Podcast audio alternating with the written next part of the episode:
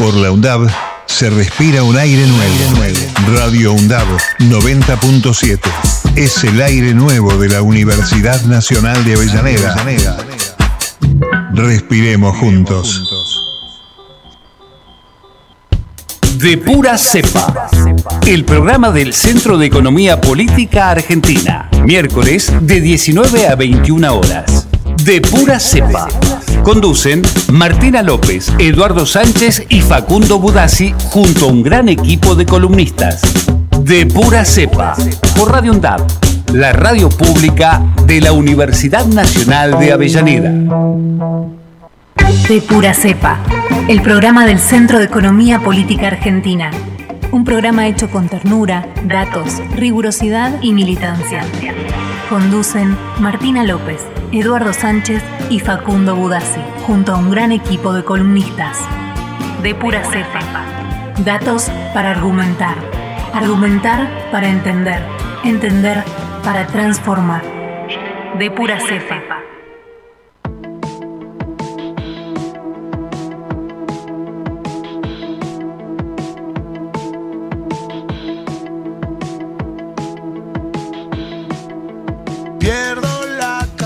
Buenas tardes. ¿Cómo están todos y todas del otro lado? Acá son las 7.05 y damos comienzo al tercer programa de Pura Cepa. Yo soy Martina López y acá a mi lado me acompaña mi compañero Eduardo Sánchez. ¿Cómo estás, Edu? Hola Martina, ¿cómo te va? ¿Todo bien? También tenemos del otro lado a Facundo Budassi. ¿Cómo está Facu? Hola Marti, hola Edu, ¿cómo están los dos? ¿Cómo estás, bien? Facu? Bien, acá, acá con unos problemas caseros que vieron cuando uno deja una canilla floja ahí que está media enclenque y no le da pelota.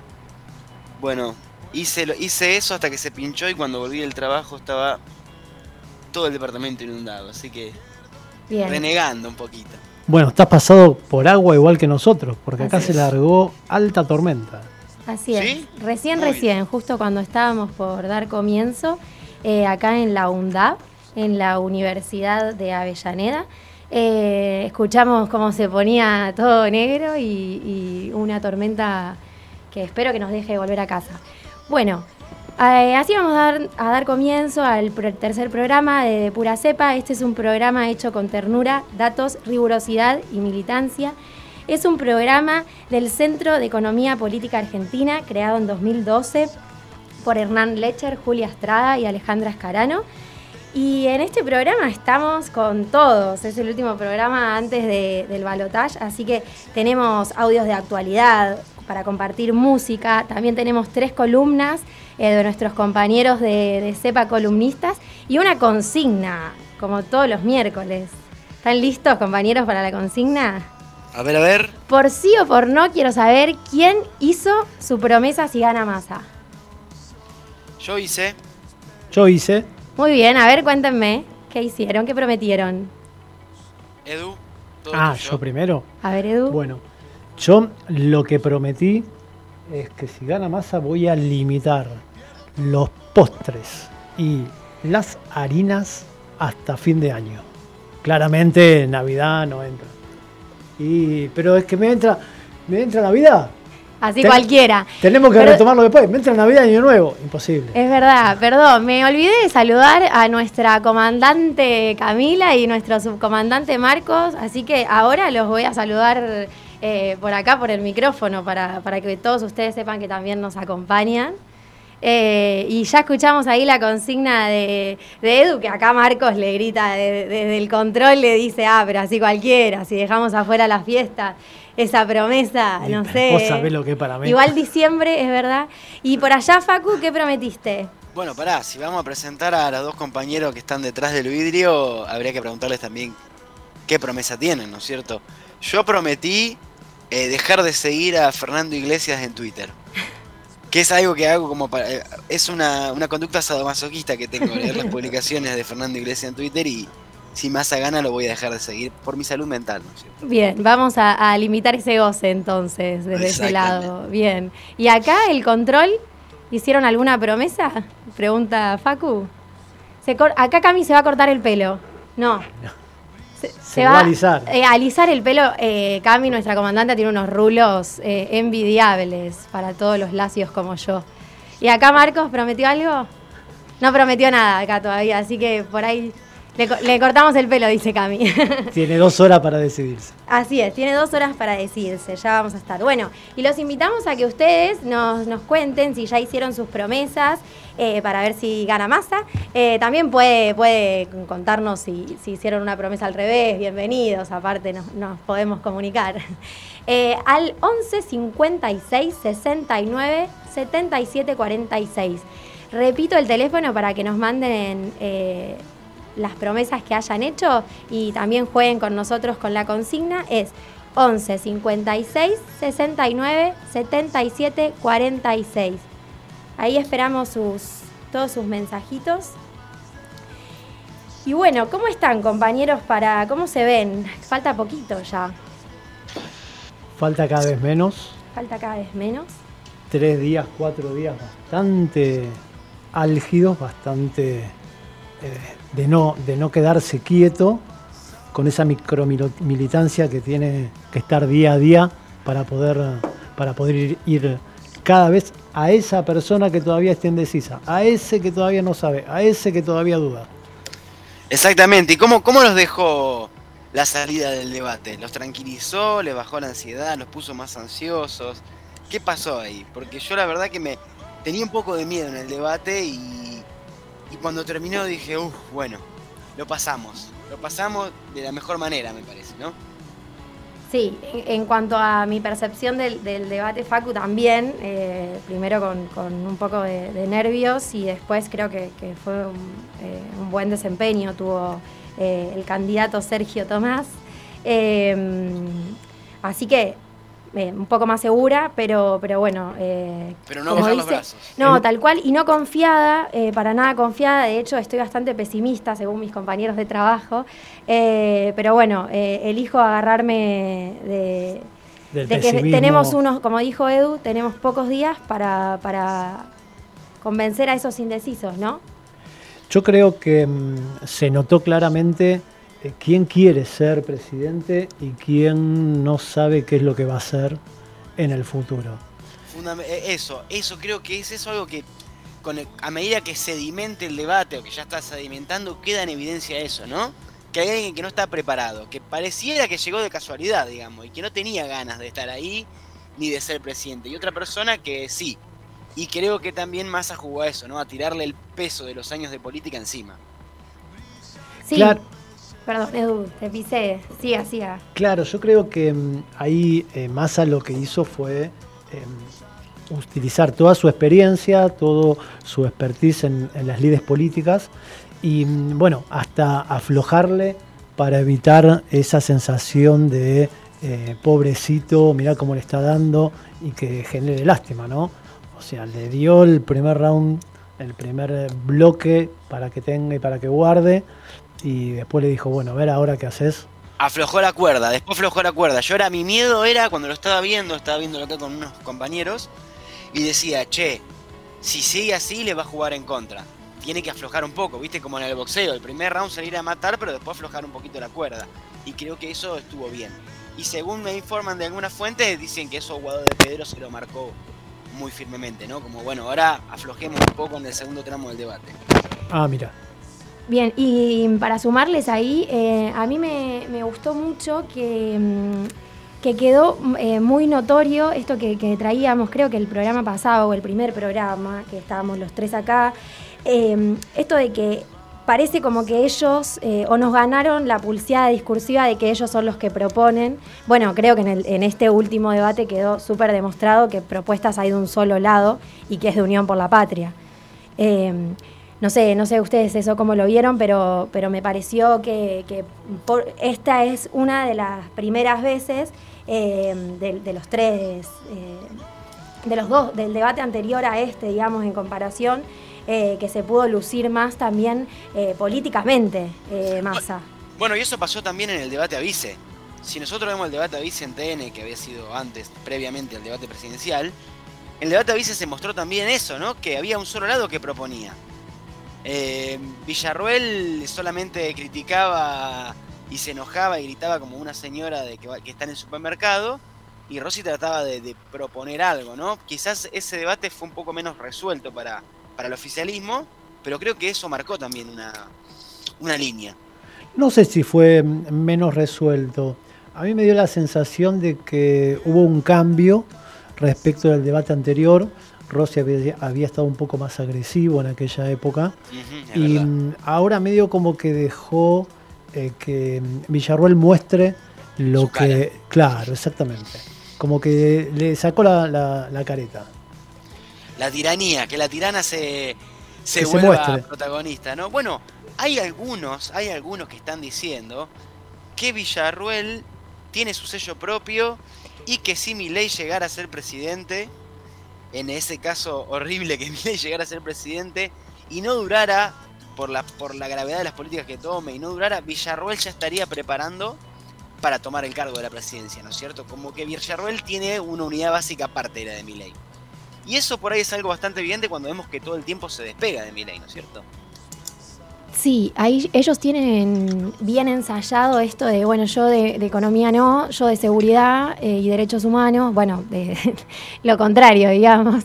Em, y, él habla de economía y, bueno, en seguridad eh, la experta es mi compañera de fórmula. Tienen, tienen bastante bien ordenado eso, pero, pero es verdad, Facu, que eh, también se dio un creo que, se dio vuelta eh, y, en, el, en, el, debate de vices yo creo que eso quedó más empastado porque ella es un poco más hábil eh, discursivamente, ¿no? Es, abogada. Y sí, y en cuanto a lo que decías del sello, eh, es verdad que ayer ella cerró la campaña en Recoleta con sello propio, Callao y Santa Fe, creo. y bueno, y ley cerró allá, ¿verdad, Facu? Ley cerró acá en Rosario. Eh, yo sé que desde mm, el de Unión por la Patria estaban organizando una campaña de tosedores para que vayan a la marcha a toser. A ver si lo molestaban un poco, pero al final lo dejaron que, piense en paz y que nadie lo moleste tosiendo. La verdad que acá en Rosario hubo una marcha bastante convocante, no tan grande, porque si vemos las publicaciones son todos posteos desde, desde adentro, desde muy cerca de Miley, donde parece que hay una multitud pero Rosario tiene sobre la costa del río muchos edificios que tomaron fotos aéreas. La verdad que no era tan convocante la marcha, pero bueno, Rosario es una de las ciudades más fuertes, Rosario, Córdoba y creo que Ciudad de Buenos Aires fue una ciudad más fuerte para Javier Milei, ¿no es cierto?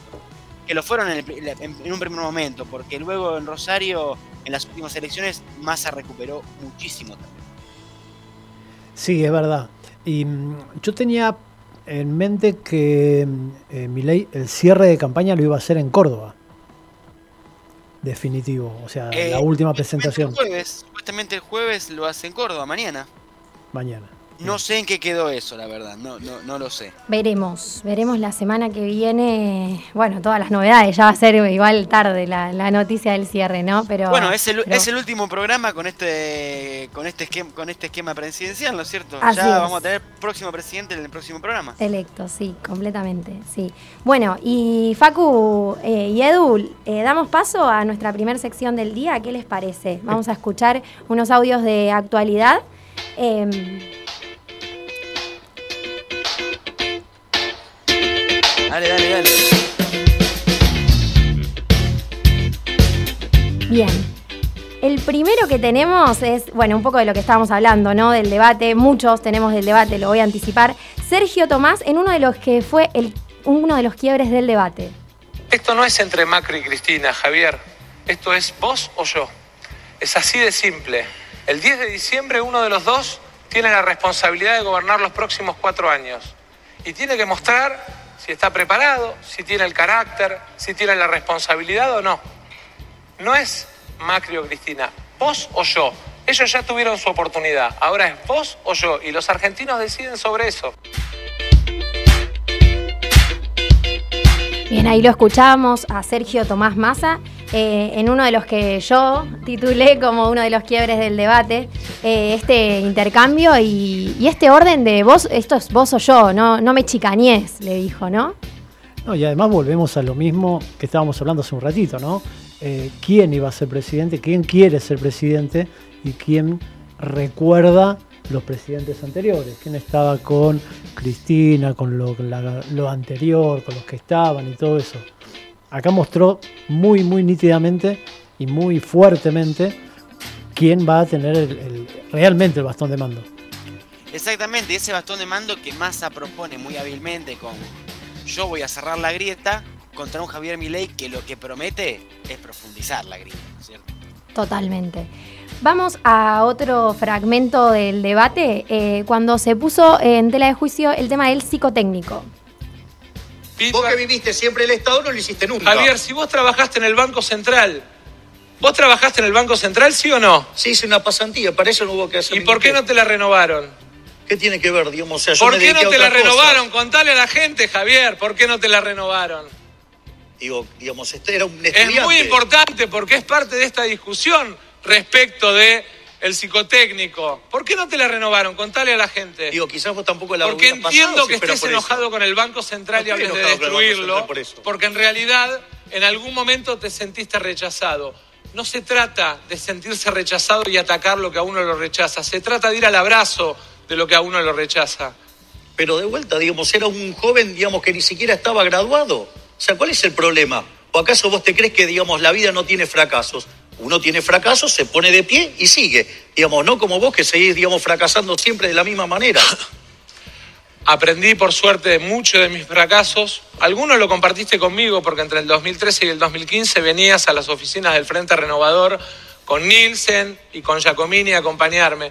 Y la verdad es que si hay algo que tengo que contarle a los argentinos es que sí, que de los fracasos, de los errores, aprendí y aprendí mucho y me forjaron y me templaron. Ahí los, los escuchamos en uno de los que fue creo que los intercambios más calientes, ¿no? De la noche y que también eh, un poco, no sé qué les pasó a ustedes, compañeros, pero a mí me descolocó. Fue como, quiero saber ya qué pasó con la pasantía en el Banco Central. Volviste, viste que en el fútbol cuando hay una jugada de tiro libre es jugada preparada, un gol de tiro libre es jugada preparada. Yo creo que, que fue eso, ¿no? Estuvimos todos expectantes. Bueno, yo soy de Newell, así que hace mucho no veo una jugada preparada inteligentemente. Pero me pareció como, uy, mirá qué jugadón, mirá cómo la tenía. Mirá cómo la tenía preparada y guardadita. Y sí, la verdad que yo no tenía idea de esa pasantía de Milei en el Banco Central. Justo el organismo que quiere cerrar. Y eso me, ca- me- me causó la verdad que mucha gracia y creo que lo movió. Creo que esa piña a Javier Milei lo movió entró. muy fuerte. Sí, Sí. le entró, le entró. Sí, Le entró sí. Como la, del. Papa, como la del Papa en, en- en- en- en el, en el debate anterior, ¿recuerdan? Que lo movió. Sí, pedirle perdón, ¿no? Sí, pedirle perdón. Ese era. Así es. Bueno, vamos, a, vamos al tercero, también otro fragmento del debate con, en donde se discutía algo verdaderamente sensible para nosotros, las Malvinas. Thatcher es tu ídola. ¿Los Kelpers tienen derecho a la autodeterminación? ¿Sí o no? Yo lo que señalo es que en la historia de la humanidad ha habido grandes líderes. Digamos, la señora Thatcher fue, así como lo fue Reagan, como lo fue Churchill, y como otros, o como De Gaulle, o como otras personas que a lo largo de la historia han tenido un rol significativo. Digamos, lo que pasa es que yo entiendo, Thatcher tuvo un rol significativo en la caída del muro del Berlín, que parece que a vos te molesta que se haya caído y aplastado a la izquierda. Entonces ese es tu problema. Primero, Thatcher es una enemiga de la Argentina, ayer, hoy y siempre. Y nuestros héroes son absolutamente innegociables por más que para vos sea una figura Thatcher, para mí no lo es. Para mí es una enemiga de la Argentina. Defiendo la soberanía de Malvinas. Bueno, ahí, ahí escuchábamos eh, el intercambio y las, las dos posiciones sobre lo de Malvinas, que igual Javier lo, licuó un poco, ¿no? Porque, eh, bueno, no va a salir a decir realmente lo que piensa ahora, eh, pero bueno, la reconoció a, a Thatcher como una líder respetable, ¿no? Eh, así es, así que me parece este tema súper, súper importante, creo que es también muy delicado. Y esto del paralelismo del fútbol, ¿no? ¿Quién le habrá escrito ese libreto? Me suena conocidísimo, no, sé pero si a ustedes. ¿Sabes qué pensaba yo? ¿Habrá cantado con los pibes de Malvinas que jamás olvidaré cuando Argentina salió campeón este pibe? Porque me parece que en algún momento tenés una, una disrupción, ¿no? Entre aquel, aquel diciembre del año pasado, ya casi un año, con esto que está planteando ahora. Y mira, Edu, ellos viste que reivindican mucho 1890. una Buenos Aires afrancesada. No me extrañaría que hayan hinchado para Francia, ¿no? Salió segundo. claro. ¿Que es una premonición esa? Y, ojalá. Pero mira, y, después de eso empecé a ver muchos memes y uno que me hizo reír mucho que dice, no me quedó claro si Thatcher nos metió tres goles en la final o si Mbappé unió a General Belgrano. Viste que él hace una ensalada que te confunde un poco. Y yo con, ese meme la verdad que la, pasé muy bien durante un rato largo. Totalmente. Bueno, y una de las cosas que, dice eh, en esta parte del debate es nos tocó una guerra, ¿no? Como eh, realmente mm, quería levantar esa, esa frase porque me parece que es de una muy poca comprensión histórica eh, y de una gravedad que, me parece que hay que subrayar. sí, y partiendo de no reconocer a las Malvinas como argentinas. Sí, totalmente. parten desde ahí. Totalmente, y aparte de, en, nosotros nos encontrábamos en dictadura cuando, cuando se tomó la, muy mala decisión política eh, de ir a una guerra con Inglaterra, con una disparidad de recursos muy grandes y, mandando a pibes muy jovencitos eh, de todo nuestro país a morir a las islas. Eh, y aparte de esto, perdón que me tomo este atrevimiento en el programa, pero también me gustaría decir que hay incluso juicios abiertos para condenar a militares que también torturaron, eh, como sucedió durante todo el proceso dictatorial, también torturaron a los soldados de Malvinas eh, en las islas. Así que eso eh, me parece importante, aparte de todas las donaciones que se juntaban acá, que nunca llegaban, que los soldados no comían, me, parece, me parece importante traerlo. Bueno. Vamos con el siguiente, el siguiente audio y acá se escuchaba desde el control el que notó es un inglés. A ver qué decía mi ley hay un detalle que eh, algunos los empezaron a notar anoche, pero si usted se fija cuando yo, por ejemplo, estoy haciendo el cierre, un momento muy importante, están todos tosiendo. Es decir, eh, hubo un cambio de último momento sobre la disposición de la gente, ¿sí? ¿Y qué hicieron? Me pusieron de mi lado la gente del y, entonces, ¿qué pasa? Cuando yo hablaba, todos tosían. Los tosedores. Exactamente. esa, no, esa no la vi nunca. Ahí lo escuchábamos al otro candidato a presidente, bueno, excusarse de su lo que fue su flojo desempeño en el debate, se, lo dijeron los propios, eh, los medios salían a, pedirle explicaciones de su, de su flojo desempeño. Em, y se excusaba en, las voces, en las toses, perdón. En las toses, en las, toses. Bueno, excusarse por hechos externos es algo bastante común de, parece, de la derecha argentina. ¿Recuerdan que Burrich dijo en el primer debate que estaba enferma? Después Milei estuvo en una entrevista con el pelado Trebuch de Crónica o de América, no me acuerdo, y decía que le gritaban por el, por la cucaracha. Ahora le tosen. Qué buena figura los tosedores igual. Excelente. Si nos organizamos, tosemos todos. Me encantó. Ahora vamos al siguiente y vamos a escuchar al ex mandatario uruguayo, Mujica. El dilema que tiene el pueblo argentino, y no porque Massa sea mi amigo, sino que lo, ante la opción que existe lo votaría porque reiteradamente está planteando la necesidad de gobierno nacional. Me parece que tiene conciencia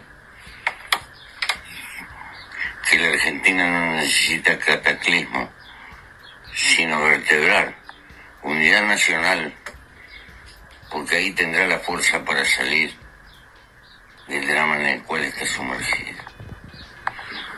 Por eso, si pudiera votar, votaría por Massa con las dos manos.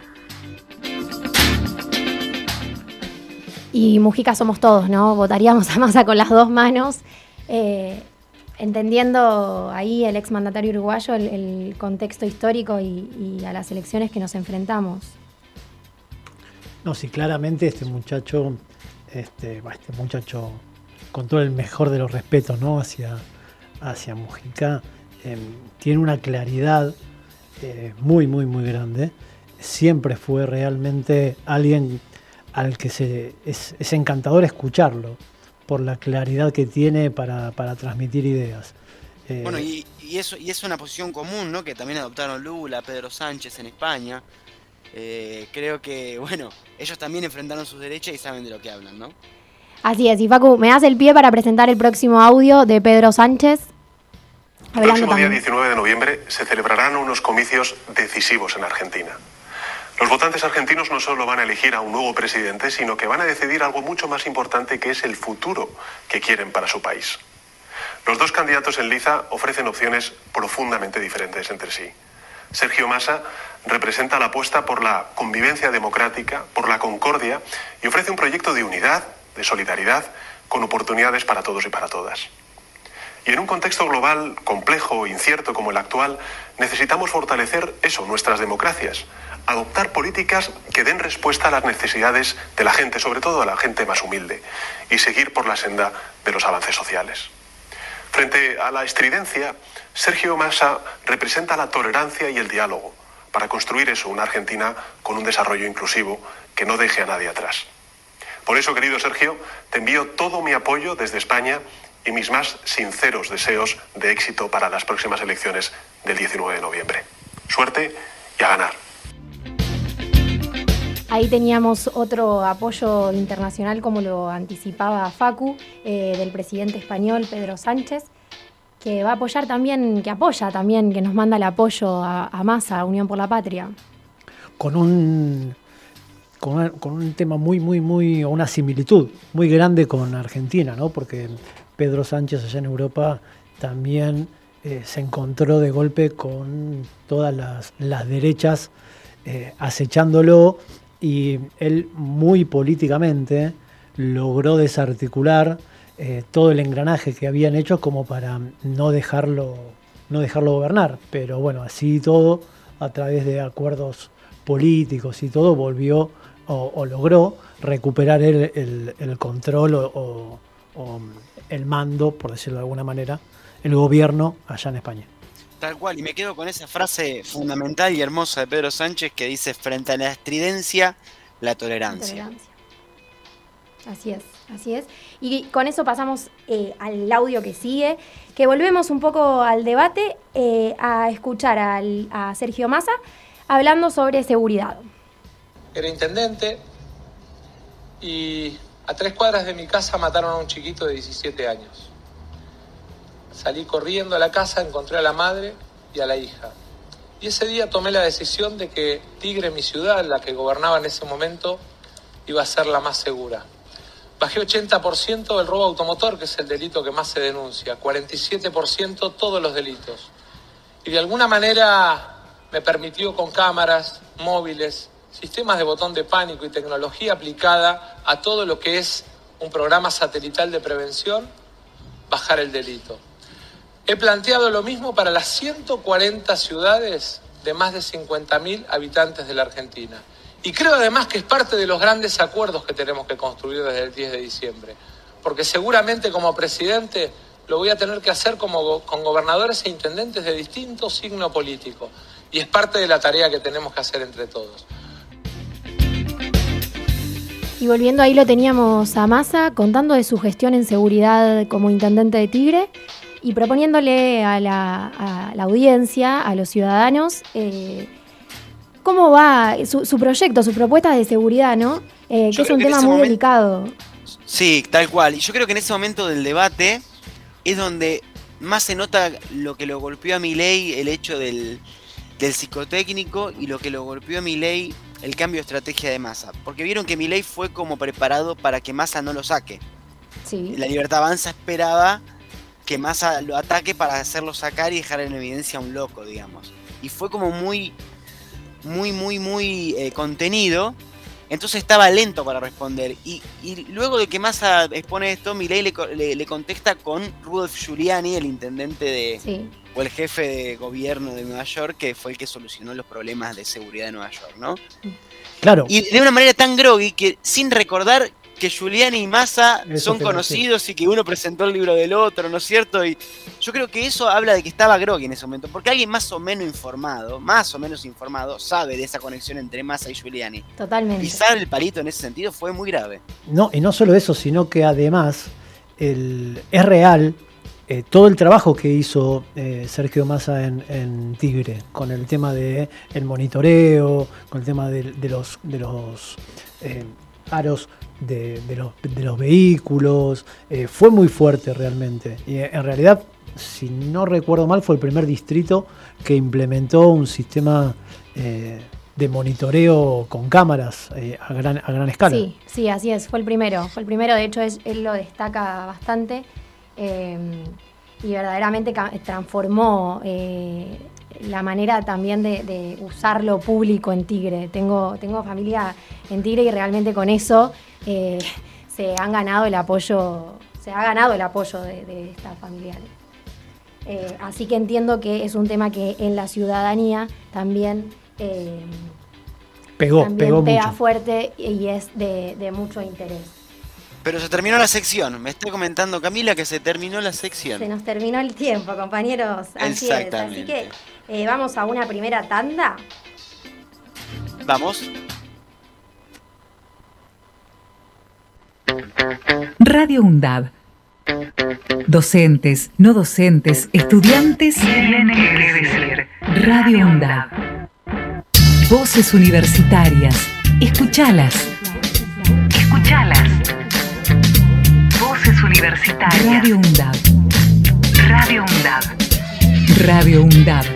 Emisora universitaria multiplicando voces. Escuchalas. Siempre hay tiempo para apagar el bullicio, porque después del ruido, las ideas. Todos los viernes de 18 a 20, Noranchar te espera en Radio Onda. Para poder bajar la velocidad rutinaria, para y debatir sobre distintos temas en profundidad. Invitados, entrevistas y grupos artísticos en vivo. Te esperamos. Radio UNDAP, la radio pública de la Universidad Nacional de Avellaneda. Ruido, ruido, ruido. Donde estés y cuando quieras, escucha Radio UNDAB aplicación en tu celular. Búscanos en tu tienda de aplicaciones como Radio Undab y escucha nuestros contenidos. Baja la aplicación en tu, celular. La aplicación en tu celular. Donde estés y cuando quieras, Radio Undab. Hacemos otra comunicación. Otra comunicación.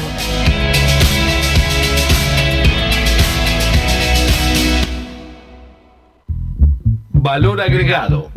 El mejor análisis de la semana. Política, economía, información y actualidad.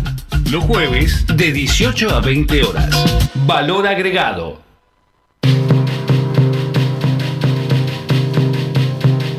En Argentina, la democracia se conjuga con derechos a una educación pública, libre, gratuita, laica y plural. 40 años de democracia. Estado garante, Estado presente es un mensaje de la Red Interuniversitaria de Derechos Humanos. Una generación luchó por la democracia y hoy seguimos uniendo nuestra voz a la de cada uno de ellos. Cuatro décadas después, impulsemos el compromiso de todas las voces del pasado, por las de hoy y por las generaciones que vendrán. Vos, yo, tenemos libertad y con ella podemos escribir entre todos páginas que no puedan ser quemadas ni en el presente ni en el futuro. A 40 años de la democracia, Aruna, Asociación de Radiodifusoras Universitarias Nacionales Argentinas.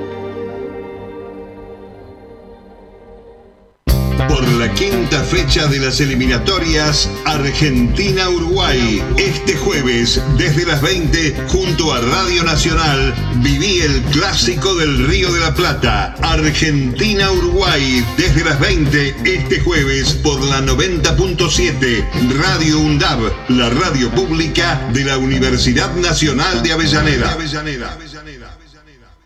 Radio UNDAD, docentes, no docentes y estudiantes tienen que decir. Radio UNDAD, la radio de la Universidad Nacional de Avellaneda.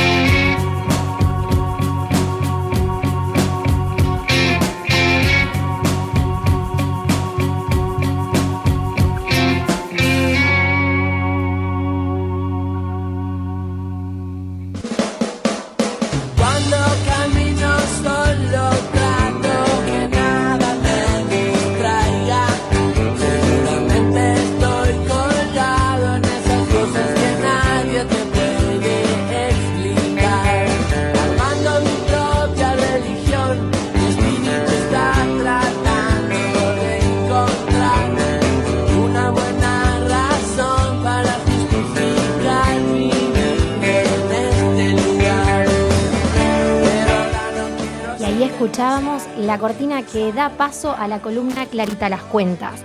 Hoy le vamos a mandar un beso grande a Clarita, nuestra compañera que no nos va a acompañar, pero tenemos un reemplazo de primera. Está del otro lado ya conectada Flor Gutiérrez. Hola Flor, ¿cómo estás?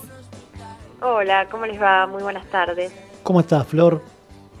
Bien, un gusto hablar con ustedes. Igualmente, igualmente compañera. Bueno, acá Edu nos anticipaba que, que vas a hablar de comercio exterior, ¿verdad?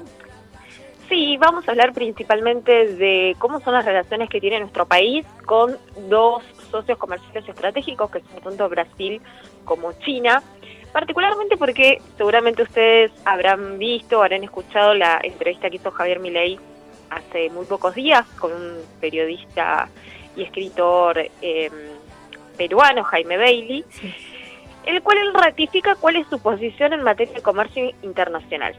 ¿No? Y él dice, bueno, yo con comunistas no voy a negociar y en ese marco lo que dice es, eh, van a negociar entre privados, no se va a meter en esas negociaciones el Estado. Y la verdad es que esto también lo volvió a ratificar en el debate, recordemos que el ministro Carlos Sergio Massa se lo preguntó, y Milei dijo, bueno, sí, el Estado no va a estar presente, pero entre privados van a poder negociar. Sí. Y la verdad es que esto genera muchísimos cuestionamientos. Primero, un desconocimiento enorme del funcionamiento del Estado y el rol del Estado en el comercio exterior. Pero por otro lado, eh, también desconoce el rol que tiene el Estado en potenciar esos vínculos comerciales, que justamente son tanto Brasil como China nuestros principales dos socios comerciales, como yo les decía hace un ratito.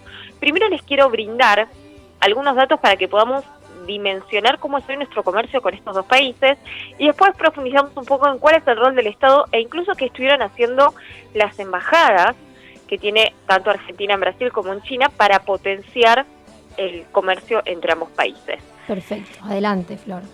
Vamos, primero con Brasil. Tenemos con Brasil tenemos una integración productiva, sobre todo en el sector automotriz, una complementariedad muy fuerte, sobre todo en el sector industrial, en particular en el sector automotor.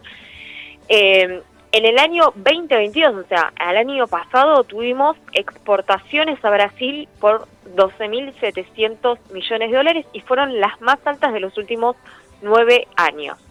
Y quiero resaltar algo, y quiero que se queden con este dato. Brasil, y particularmente el año 2022, fue el mayor destino de nuestras exportaciones eh, pymes. O sea, nuestras pymes, el principal destino de exportación es Brasil. Ustedes se imaginan una pyme llamando a una empresa automotriz multinacional en Brasil para comerciar. No, claramente no sucede Le iba a ser difícil que la atiendan, ¿no, Flor? Tal cual. tal cual. Circulaban tweets de que me pasen el mail de donde tengo que, mandar, ¿no? Dice la pyme. Sí, bueno, el ingenio en Twitter la verdad es que estuvo muy bueno. había muchos ejemplos de gente que, Xi Jinping, ¿no? nombrando al presidente de China diciéndole que vendía jugos de manzana y que quería ver cómo se les podía vender a China. Bueno, la verdad es que la ocurrencia es muy clara para lo que plantea Javier Milei. El ingenio popular nunca muere. El ingenio popular que no descansa. Particularmente en lo que va de este año, el 17% del total de todas nuestras exportaciones van a Brasil. Este año fueron por 7.742 millones de dólares en, en el acumulado a los primeros ocho meses del año. Y algo que también quiero resaltar, porque me parece que es importante, a Brasil se le exportan principalmente manufacturas de origen industrial. Estoy hablando de vehículos de carga, automóviles, motores. ¿Y por qué resalto esto? Porque em, son exportaciones muchas veces con valor agregado, ¿sí? No son solamente productos primarios del sector agropecuario, que sabemos que es, bueno, estás vendiendo alimento al mundo, lo cual es muy importante, pero es más importante todavía si vos puedes vender con trabajo argentino, ¿no? con valor agregado. Tal cual. Por eso me parece también que es importante remarcar este dato. Y además de eso, considerar que Catamarca tiene el 45% de las exportaciones a Brasil, Entre Ríos y La Pampa arriba del 20%. Sí, bueno, ese es un buen dato, Edu. Hay un mapa que, que también está circulando. Bueno, la verdad es que es, es muy difícil tratar de un mapa por radio, pero que es básicamente un mapa de Argentina donde están todas las provincias y cuál es el porcentaje de comercio que tiene cada provincia con los distintos países y obviamente las principales exportaciones de nuestras provincias son tanto a Brasil como a Chile. Algo que yo les marcaba que es un poco lo importante. Flor, ahí, ahí volvimos, ahí volvimos. Ahí, ahí se escucha. Ahí, ahí te tenemos, ahí te escuchamos bien. Si podés repetir. Ahí está, apreté, apreté algo con el cachete, perdón. No hay problema, no hay problema, ahí te Eh, tenemos. No, quería resaltar el por qué es importante el rol del Estado, por varios puntos. Primero porque cada vez que nosotros comerciamos con un país se establecen tratados de comercio que se hacen entre los países, se establecen acuerdos bilaterales, se establecen aranceles, se establecen eh, acuerdos fitosanitarios, ¿sí? de qué productos o no pueden ingresar, se establecen valores, eh, por ejemplo, hay productos que hay países del exterior que te lo quieren vender a tu país, o sea, Argentina, a un precio menor del que lo venden en sus propios países. Y eso lo que genera que es una distorsión, un quiebre de nuestras empresas locales, porque vos tenés que competir con otro país que se lo está vendiendo en tu país a un precio menor que lo que vende en su país de origen. Eso para eso se aplican medidas de dumping y para eso funciona y tiene un rol estratégico, por ejemplo, en la Secretaría de Comercio Exterior. Entonces son todas cuestiones en donde el Estado tiene un rol muy activo. Ni hablar de que eh, nosotros eh, le pagamos, por ejemplo, a los importadores o los exportadores tienen que liquidar sus dólares en el Banco Central. Todo esto lo digo y lo enmarco eh, para contar un poco por qué esto que plantea Javier Milei no solamente no se puede llevar, eh, digamos, a la práctica en la realidad, o si se puede llevar en la práctica en la realidad, la verdad es que va a generar un daño y un perjuicio muy grande para nuestros, para nuestros empresarios, para nuestras pymes, porque nosotros, por ejemplo, con Brasil tenemos un saldo deficitario, o sea, en esta ecuación de cuánto le vendemos a Brasil, cuánto le compramos, tenemos un saldo deficitario por 4.800 millones de dólares en lo que va del año. Y eso nosotros lo tenemos que buscar revertir. Nosotros tenemos que tratar de venderle más a Brasil. Y para eso necesitamos un Estado más activo. Miren, yo tomé dos o tres datos, sé que es muy abrumador a veces hablar con tantos números, pero para que podamos dimensionar todo. Eh, ustedes saben que casi todas nuestras provincias argentinas, que era un poco lo que decía Edu, aumentaron mucho sus ventas en relación al año 2019. O sea, con un Estado más presente en el vínculo comercial con Brasil, eso y con una embajada argentina en Brasil mucho más activa, permitió que, por ejemplo, Neuquén aumente un 800% las exportaciones a Brasil, el comercio con Brasil, Santa Cruz más del 182%, Santa Fe más del 39%, Tierra del Fuego más del 34%. En el primer semestre de este año 2023 se lograron récords históricos de exportaciones en productos que no le exportábamos antes a Brasil, como el vino, la malta, los lácteos, eh, la leche en polvo, e incluso, y ya con esto finalizo con, con los datos, se realizaron ventas a Brasil por primera vez de muchos productos. Por ejemplo, de aceites de petróleo, de productos hortícolas en conservas, de algunas partes de electrodomésticos, de maní, calderas a vapor, de medicamentos. O sea, definitivamente tenemos más mercado para seguir ampliando, eh, vendiendo nuestros productos, sobre todo en, en, lo que es la tecnología y los servicios digitales, que nosotros tenemos ahí un sector de crecimiento bastante fuerte. Bueno, Flor, pero bueno ¿no le marco esto para tratar de que quede claro un poco eh, la importancia de los vínculos comerciales y el Estado, ¿no? Bueno, Flor, pero ¿no te parece que un poco esto de plantear como que, bueno, no, el Estado no va a negociar con terceros países y que la- el privado vaya por sí solo, es también algo que ellos creen profundamente. Yo no creo ni que sea una pose de campaña esto. Ellos en esta, en esta, viste el liberalismo, esta, esta ortodoxia de manual que tienen en la- de la economía, creen que el mercado por sí solo invisiblemente conecta a todos los jugadores de todo el mundo al mismo momento. Cuando, a ver, si pensamos en la exportación de grano, si queremos, a China, si vos no, no, no más con China, no permitís que el Estado eh, actúe políticamente para ampliar los cupos de exportación a China o para industrializar la exportación del, del, del poroto de soja en Argentina y exportarlo a China. Dice él, no, bueno, se lo venderemos a otros si China no quiere. ¿A quién se lo va a vender si China es quien compra eh, eh, eh, porotos de soja? No hay otro, digamos. Es que también hay que tener en cuenta que dentro de lo que es el, comercio de, de- las distintas mercaderías es, bueno, yo te vendo poroto de soja, pero vos me vendés a mí, o te, vendo yo, pero si vos me vendés a mí, tal o cual otra cosa. Entonces es medio como que se hace un acuerdo, yo te doy tal cosa, pero vos vendeme tal otra, y es como que el engranaje empieza a funcionar ahí. Los libros de macroeconomía quedan en el olvido ahí. No sé qué piensa Flor, pero... No, no, que es cierto, totalmente lo que ustedes plantean. Hay una idea de, manual, como bien decís, del libro básico de economía, que es, esto es una oferta y demanda, y si, bueno, eh, se cae un, mercado, vas a tener otro mercado al cual vos le puedas vender.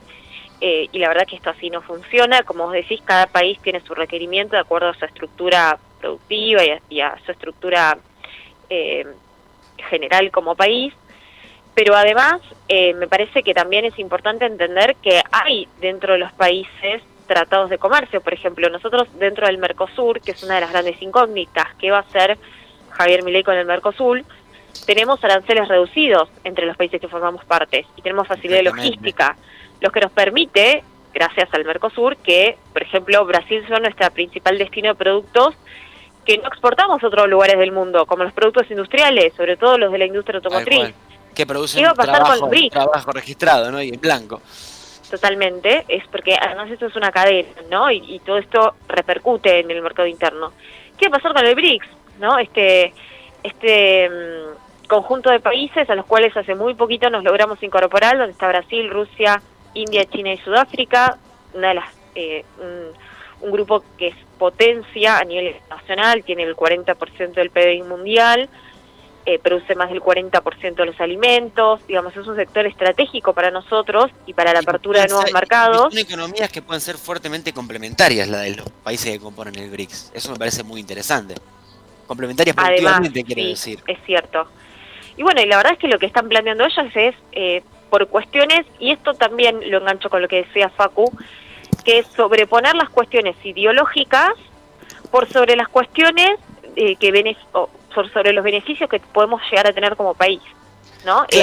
yo impongo mi ideología que es no me gusta este país, no me gusta la política que lleva adelante determinado país, y entonces corto relaciones o corto vínculos. Bueno, a nosotros no nos gustaba la ideología de Bolsonaro, sin embargo hemos profundizado el comercio con Bolsonaro. Eh, Estados Unidos con China, digo, hoy se reunieron.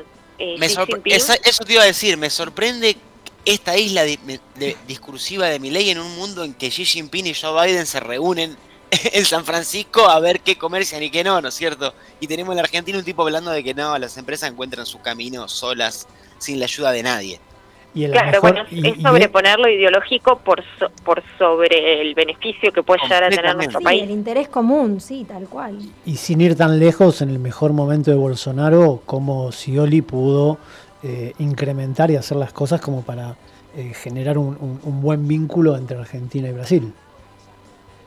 Claro, bueno, por eso yo les nombraba un poco todo lo que se logró eh, en estos cuatro años de los nuevos, eh, la nueva apertura de mercados que tuvimos con Brasil, a pesar de que todavía tenemos una balanza comercial deficitaria, eh, porque significa todo, todo lo que todavía tenemos para reforzar a futuro, ¿no?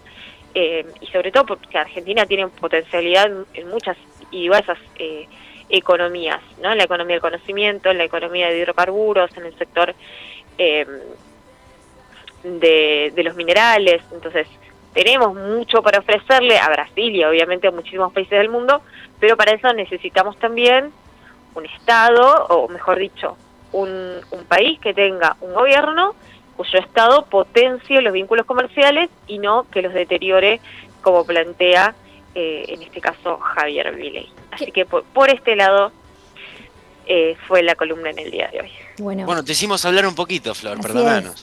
nos copamos y te, exprimimos el conocimiento. Flor, te agradecemos mucho por traernos todos estos datos eh, que, aportan de cara sobre todo a la decisión que, tenemos entre manos eh, para el domingo. Y te despedimos pidiéndote si querés participar de, de nuestra consigna del día de hoy, a ver si hiciste alguna promesa por si gana más el domingo o todavía no. Sí, sí, sí, hice una promesa que es eh, voy a ir caminando a Luján, que la verdad no les obliga a decir, tenía muchas ganas ya de hacerlo, pero por H o por B no me animaba, no iba o no conseguía con quién ir. Y dije, bueno, si gana masa, el 8 de diciembre, que es eh, una de las fechas que se hace, voy o voy, no importa con quién, si sola, como sea. Así que esa fue fue una promesa, ojalá nos vaya bien el domingo y ojalá estemos eh, charlando nuevamente algún otro día con ustedes. Así es, Flor, así es, Flor. Un lujo tenerte, te agradecemos nuevamente desde acá, Martina, Eduardo Gracias, Flor. Un abrazo, Flor, nos vemos. Gracias a ustedes, eh, los sigo escuchando, un abrazo grande. Bien, ahí escuchábamos a Flor Gutiérrez en lo que fue su columna de, comercio exterior. Ahora vamos a, ir con una tanda y seguimos en De Pura Cepa. Antes de la tanda tenemos un mensaje de Alejo, de Rosario, que dijo, es de los míos. No va a tomar hasta fin de año, pero a exceptuar las fiestas. Viste que no soy el único que no quiere evitar las fiestas, quiere cortar las fiestas en el medio. Ahí va. Ahí va, y con eso nos vamos a la. Radio UNDAB, la voz de la comunidad universitaria de Avellaneda. Radio UNDAB. Multiplicando voces, multiplicando voces. Escuchalas. Radio UNDAB. Radio UNDAB. radioundab.edu.ar. La radio de la Universidad Nacional de Avellaneda. Aruna, Asociación de Radiodifusoras Universitarias Nacionales Argentinas. Somos 63 radios en cada región del país. De este a oeste y de oeste a este. Somos radios universitarias. Somos plurales. De norte a sur y de sur a norte. Somos federales. Recorriendo todas las regiones. Somos Aruna. Todas las provincias. Comunicación Federal. Desde nuestras universidades. Aruna, Asociación de Radiodifusoras Universitarias Nacionales Argentinas. Valor agregado. El mejor análisis de la semana. Política, economía, información y actualidad. Los jueves de 18 a 20 horas. Valor agregado. Para cortar las noticias falsas y la desinformación, entérate de todo lo que hacemos en Radio UNDAB y UNDAB TV. Encontranos en Facebook, Twitter e Instagram como UNDAP Medios. Seguinos en YouTube. Suscríbete a UNDAP TV. Bájate la app de Radio UNDAP desde tu tienda de aplicaciones. Somos los medios de comunicación oficiales de la Universidad Nacional de Avellaneda. Otra comunicación para seguir en contacto con la actualidad y la comunidad universitaria. Después, no digas que no te avisamos. El Estado del Tiempo y el Estado de Derecho, un programa realizado por estudiantes y docentes de la carrera de abogacía de la Universidad Nacional de Avellaneda, los jueves de 15 a 16 horas. El Estado del Tiempo y el Estado de Derecho. ¿Tenés ganas de hacer una carrera universitaria y no podés de manera presencial? Presta mucha atención a esta información. En la Universidad Nacional de Avellaneda podés estudiar a distancia. ¿Cómo? A través de nuestro campus virtual, desde donde estés y gestionando tus tiempos de estudio. Nuestra propuesta académica incluye gerencia de empresas, comunicación política, dirección de orquestas y coros infantiles y juveniles, intervención sociocomunitaria, política, gestión y comunicación, seguridad e higiene y mantenimiento industrial del sector automotriz, museología y repositorios culturales y naturales. Todas las carreras tienen título con validez nacional emitido por el Ministerio de Educación de la Nación. La inscripción se encuentra abierta y tenés tiempo hasta el primero de diciembre para anotarte. Encontrá más información sobre las carreras y la modalidad de cursada en www.undad.edu.ar. Estudia a distancia en la universidad pública. Estudia en la UNDAD.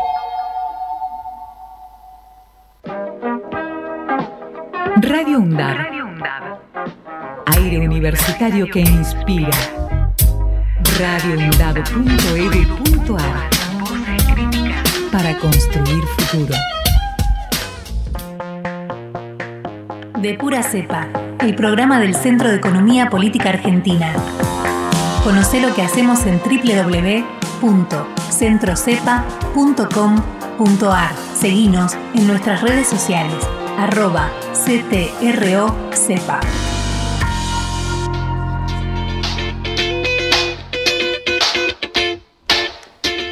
Damos comienzo a lo que es el segundo bloque de este tercer programa de Pura Cepa y ahora llega el mimito, el mimito para los que hacemos este, este proyecto, el caprichito musical, como lo apodó Facu. Eh, y esta vez me, me tocó a mí elegir Vamos a, escuchar el tema que, que, da nombre al primer disco del Indio Solari y los fundamentalistas del aire acondicionado, El Tesoro de los Inocentes.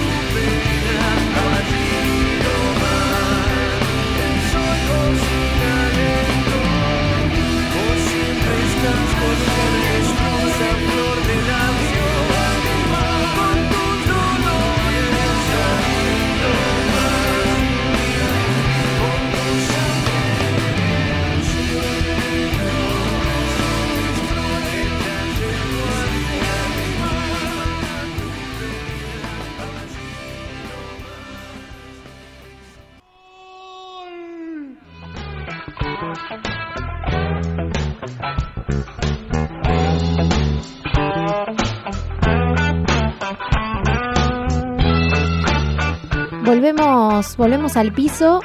Eh, escuchábamos El Tesoro de los Inocentes en lo que es el, caprichito musical de cada semana.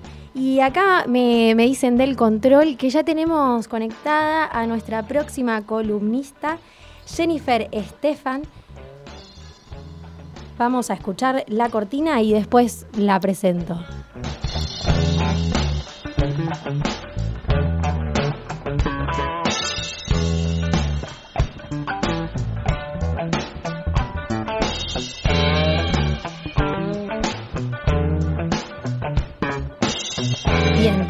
Hola Jenny, te tenemos ahí del otro lado. hola. Acá te ¿Cómo saludamos Martina López, Fac- Edu Sánchez. Hola ¿Cómo Jenny, andan? ¿cómo estás? ¿Todo bien? Todo, bien bi- por todo acá. bien por acá, esperando el domingo. No sé por qué. Uf, qué difícil. Todos estamos Difícil igual, esto, ¿verdad? ¿no?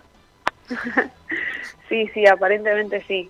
La verdad que que se vive también, uno se agota un poco, ¿no?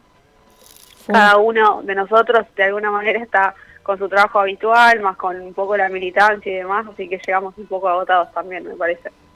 Sí, sí, con las últimas energías, ¿No? pero, pero, pero atentos, con las últimas energías, pero atentos. Atentos y Obvio, firmes, ¿no? sí, dándolo todo. Totalmente. Y, y atentos para, para escucharte. ¿Qué, ¿Con qué nos vas a deleitar hoy en tu columna, Jenny? Bueno, hoy pensaba hablar un poquito, un popurrí de cosas, ¿no? Primero, eh, un poco qué estuvo pasando con los dólares financieros, el MEP, el contado con liquidación, el Blue y demás.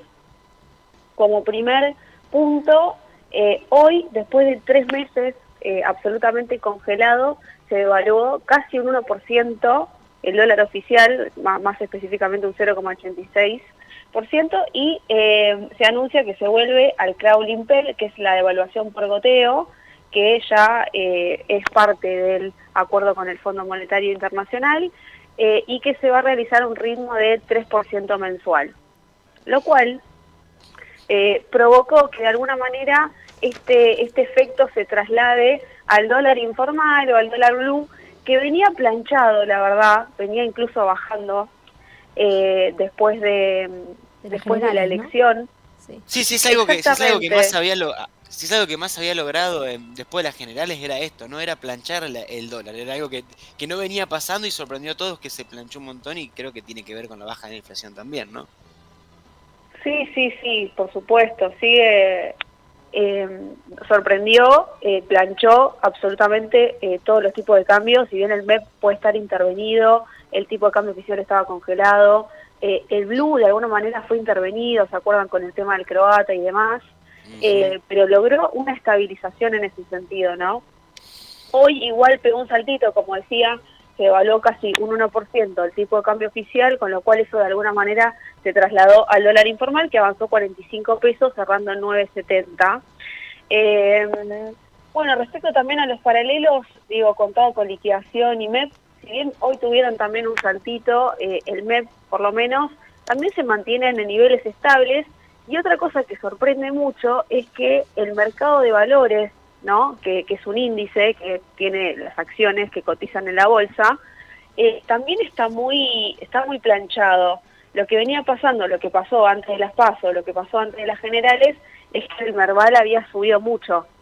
Eh, ¿Por qué? Porque básicamente eh, la gente, el ahorrista, el inversor, se deshacía de los pesos y se iba a la cobertura en acciones. Eso tampoco se está viendo ahora. Es decir, es como que el mercado estaría priceando de alguna manera o viendo como favorito de, a Sergio Massa, ¿no? Eso, eso también sorprende. Sorprende, no quiere decir que vaya a ganar ni que sea el, fa- ni que sea el favorito eh, en general, pero por lo menos eso es lo que está apreciado. También no, no, que... el mercado no se muestra disconforme, digamos. Perdón, Edu. ¿Cómo? Que digo que el mercado no se estaría mostrando disconforme, digamos, en ese sentido. Claro, el mercado como que no está mm, eh, no está haciendo un overshooting, ¿no? Diríamos, es como que no, está tranquilo, está tranquilo. Pero digo, es el mercado, eso no quiero decir que represente a la, toda, toda la población, pero bueno, llama la atención porque las, las dos elecciones anteriores, la verdad es que eh, había aumentado muchísimo. Bueno, y De hecho, yo compré acciones, por cierto, y vengo perdiendo como cuatro días, cuatro días al hilo. Eh, bueno, nada, dato. Así, así, así perdieron también mucho los mercados cuando apostaron antes de las de las generales eh, y después de que Milei tiró ese ese batacazo del, del precio del dólar han perdido muchísimo dinero. Sí, por supuesto. Bueno, hay gente que se retira antes. Hay muchos especuladores que al momento de la- antes de la elección compran y se retiran antes, ¿no? Eh, pero bueno, hay un poco de todo siempre en el mercado. Eso como, bueno, vamos a ver qué pasa después del lunes, ¿no? Por supuesto. Hasta ahora es como una especie de oasis un po- poco común. Vamos a ver qué pasa después del lunes.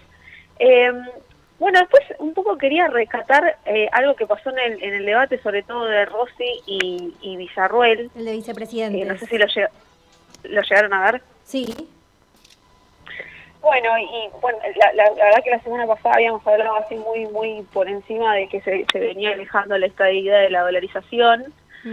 Y eh, hemos visto entrevistas los últimos días y demás en donde se le pregunta y se le repregunta a Milei y es un tema que él eh, mantiene vigente, es una medida, una propuesta que él sigue eh, diciendo que la va, la va a aplicar.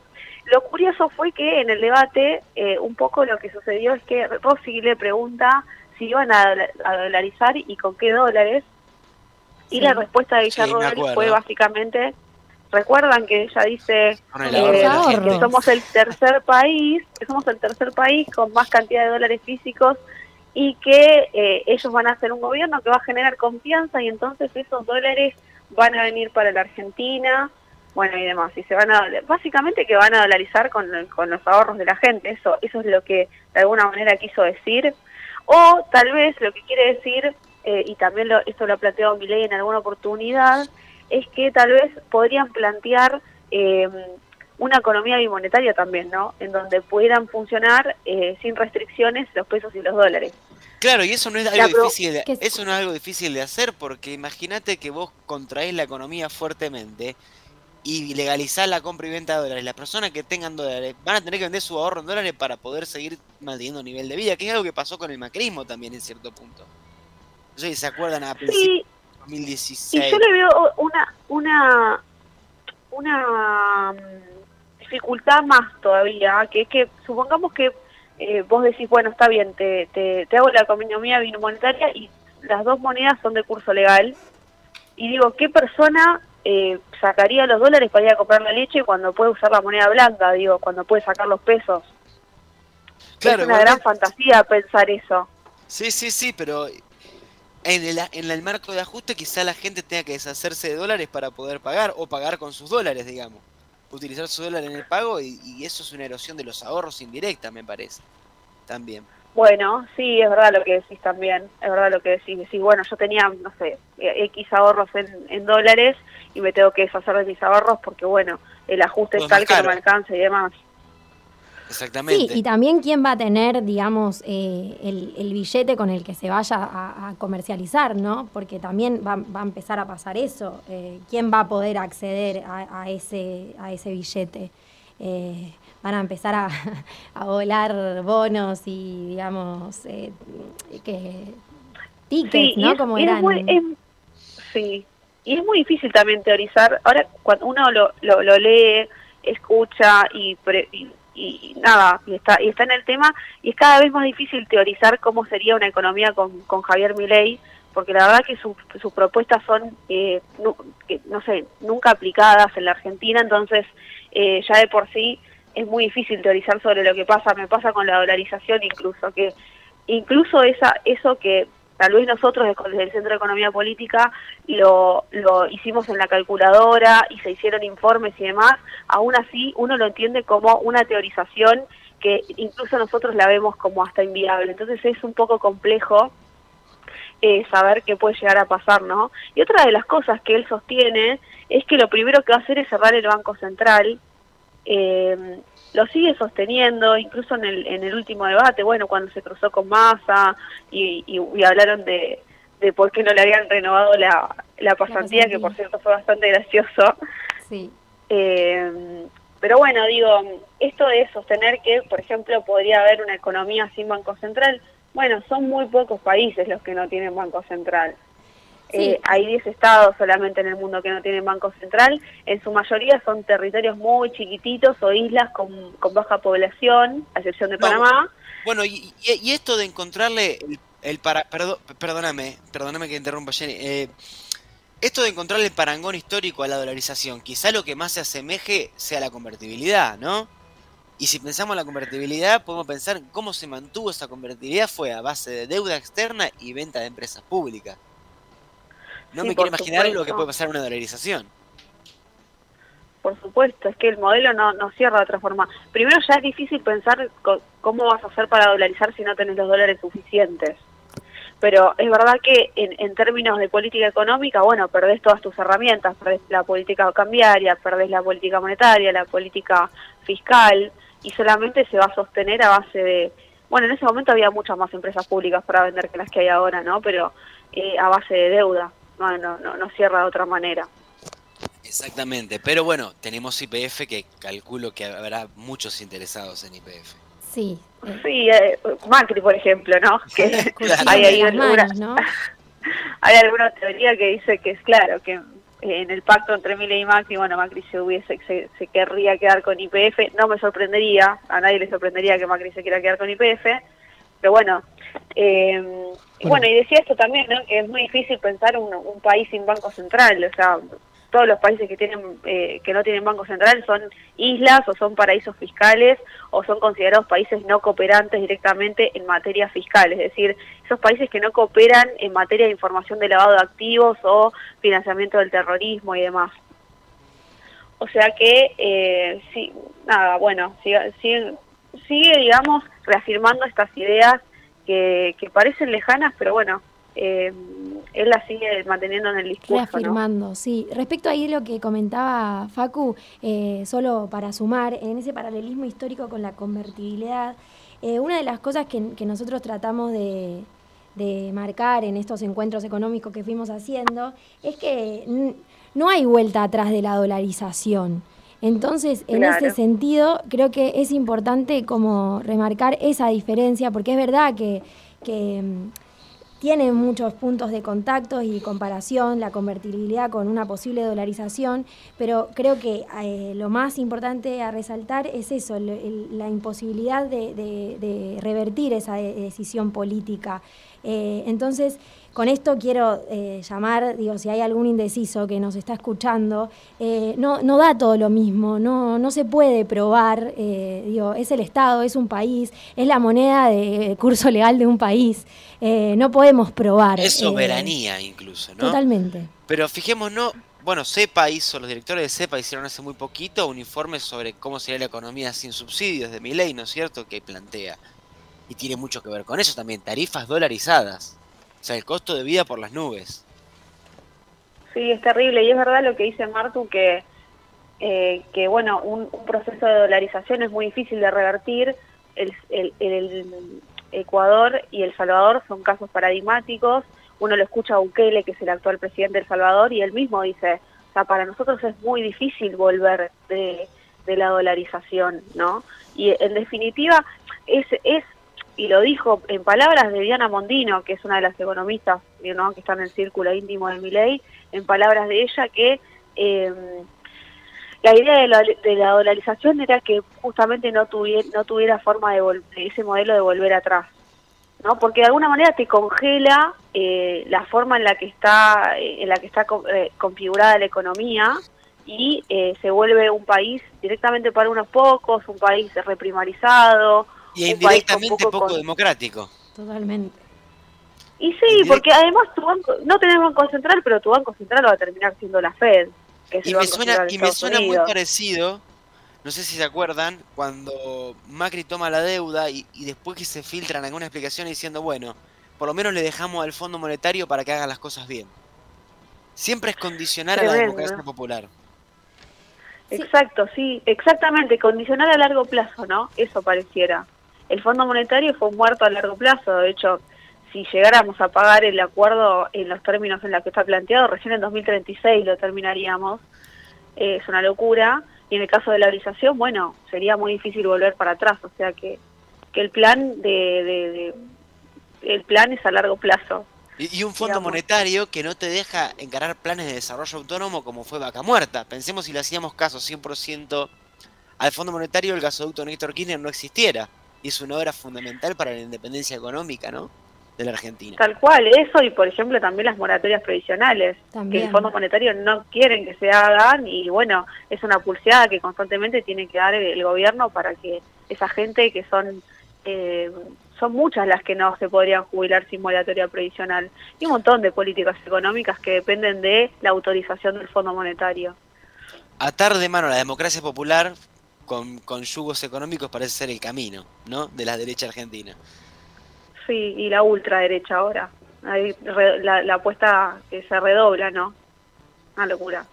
Exactamente. Pero, a ver, Jenny, te queríamos preguntar, para ir cerrando, para no, no- no demorarte más tiempo, eh, que nos responda la consigna. La consigna, Martu, era... La consigna, Jenny, es, por sí o por no, ¿ya hiciste alguna promesa si gana Massa las, las elecciones el domingo? Sí, ¿Qué por prometiste? ¿Se puede saber? Obvio, sí. Yo eh, le dije a todos mis compañeros del trabajo que si ganaba masa les pagaba un asado para todos. ¡Oh! y estuvo está. dulce esa promesa. Tuve dulce, ¿no? ¿Cómo no trabajo con vos? Claro, no tuve la suerte de que ningún compañero de trabajo se pusiera dulce con la promesa. Todos nos recortamos en lo individual. Y, ay, yo no los pude escuchar antes, pero pero bueno, que, cuéntenme así rápido, ¿qué, qué, qué prometieron? Yo, que no les conté antes, eh, prometí dejar la Coca-Cola, que quien me conoce sabe Uh. que es un montón para mí. Un mes igual, ¿eh? Un vicio duro. Un vicio duro. Fuerte.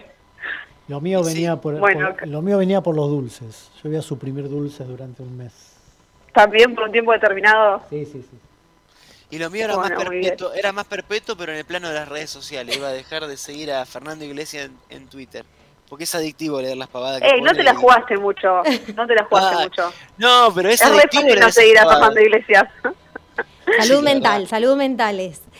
Salud mental. Bien, bueno, ahí la, la escuchamos a Jennifer Estefan, compañera de CEPA. Gracias, Jenny, por tu columna. Espero, esperamos ustedes, encontrarte el próximo miércoles o, o el otro eh, con, con más datos. O cuando quieras, porque es tu Dale. casa. Totalmente, totalmente. Bueno, chicos, les mando un beso enorme y bueno, eh, veremos qué pasa el domingo. Un abrazo, nos vemos. Un abrazo Adiós. grande. Y desde Pura Cepa mandamos una tanda cortita y volvemos. Y al pie.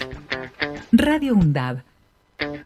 Docentes, no docentes, estudiantes. Tienen que decir. Radio UNDAB. Voces universitarias. Escuchalas. Escuchalas. Voces universitarias. Radio UNDAB. Radio UNDAB. Radio UNDAB.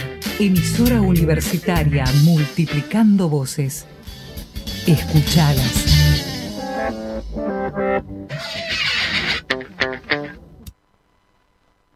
En menos de cuatro años en la provincia de Buenos Aires logramos construir un centro de salud cada nueve días, 10 cuadras asfaltadas por día y sumar tres patrulleros nuevos por día. Desde el primer día transformando la provincia. Gobierno de la provincia de Buenos Aires.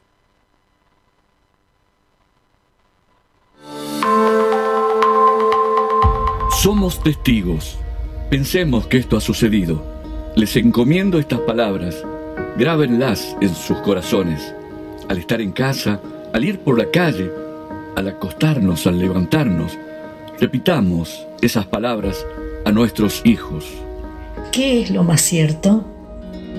El vivir seguros en casas caldeadas, comida caliente y rostros amigos.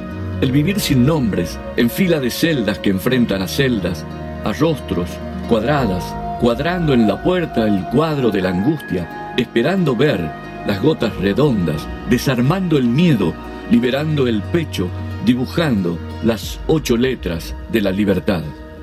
¿Somos testigos? ¿Esto ha sucedido? Es un mensaje de la Red Interuniversitaria de Derechos Humanos.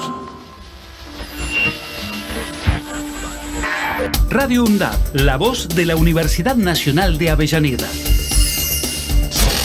radioundab.edu.ar Radio UNDAB, emisora universitaria multiplicando voces. Escuchala. radioundab.edu.ar Sí, absolutamente.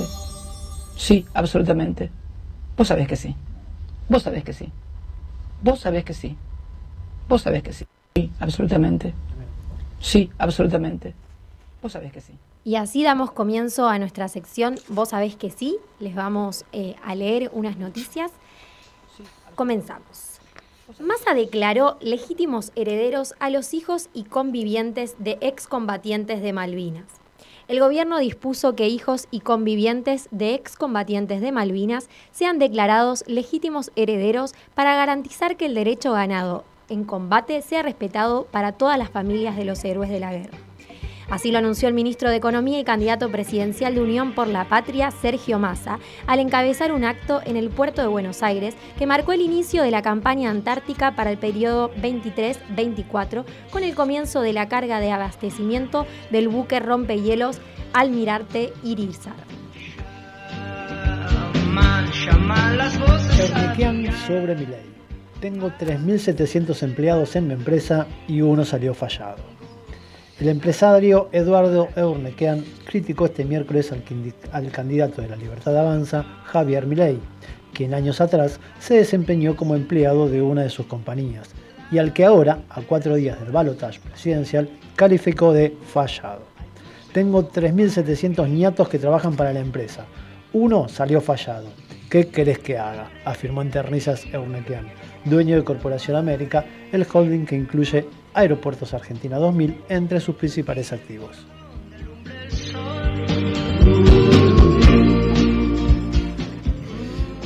Reiteró, Mi- Milman, perdón, reiteró que el celular que buscaba la justicia lo había perdido en una mudanza. El diputado del PRO, Gerardo Milman, reiteró ante la justicia que un teléfono celular que se busca peritar en la causa por intento de asesinato de la vicepresidenta Cristina Fernández de Kirchner fue extraviado en una mudanza, al presentar un escrito en el cual puso a disposición el acceso a su vivienda. En primer lugar, no tengo nada que ocultar en relación a los hechos ventilados en la causa, sostuvo Milman en el escritorio presentado en el juzgado federal a cargo de la jueza María Eugenia Capuchetti, quien tiene delegada la investigación en la Fiscalía de Carlos Rívolo, informaron fuentes judiciales.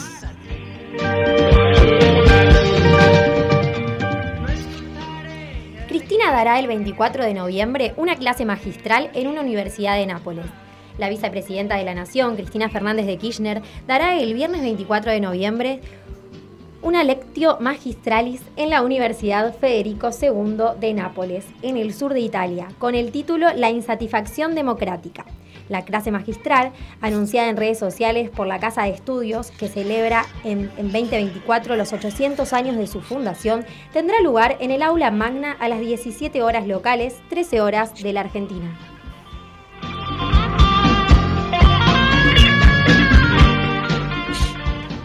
Villarruel dijo que la crisis se resuelve con una tiranía y se diferenció de Milei.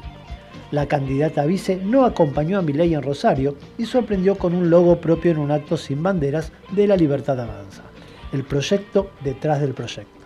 La candidata a vicepresidente de la, Libertad Avanza parece tener un proyecto político autónomo del que, del que encabeza Milei, que recuerda a los modelos de López Obrador o de Bolsonaro, en los que se entregaron el corazón del gobierno a los militares. No parece casual que Macri haya decidido reunirse a solas con Villarruel.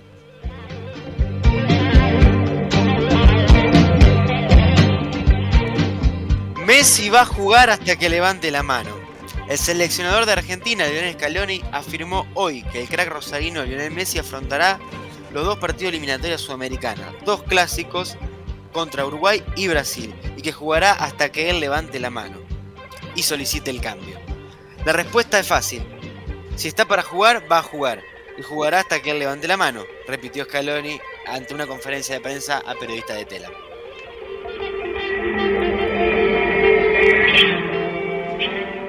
Kicillof amplió el boleto estudiantil en PBA. Vamos camino a la uni- universalización. El gobernador Axel Kicillof junto al ministro de Transporte Jorge Donofrio anunciaron este martes la ampliación del boleto estudiantil a jóvenes adultos y adultas mayores de los niveles primarios y secundarios de los centros de educación. De esta manera, la medida llega a 190.000 estudiantes del AMBA y el próximo paso será sumar al interior de la provincia.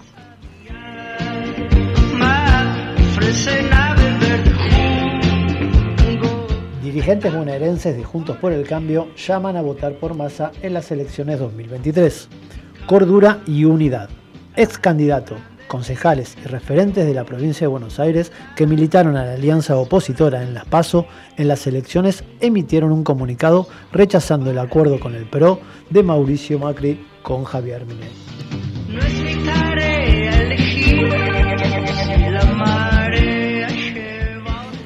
En blanco no beneficia ni perjudica a ninguno de los candidatos, aseguraron desde la Cámara Electoral.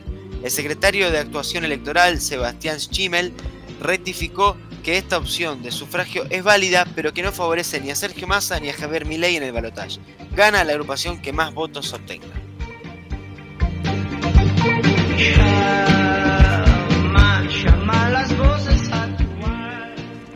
Tropas israelíes tomaron este miércoles por asalto el hospital más grande de la franja de Gaza, donde cientos de palestinas y palestinos, incluidos recién nacidos, están atrapados sin electricidad y casi sin provisiones. La ONU se manifestó horrorizada por este hecho que forma parte de la ofensiva israelí contra Hamas y urgió a Israel a proteger a los civiles. El Comité Internacional de la Cruz Roja dijo estar extremadamente preocupado por la situación y la OMS remarcó que los ataques a hospitales son totalmente inaceptables.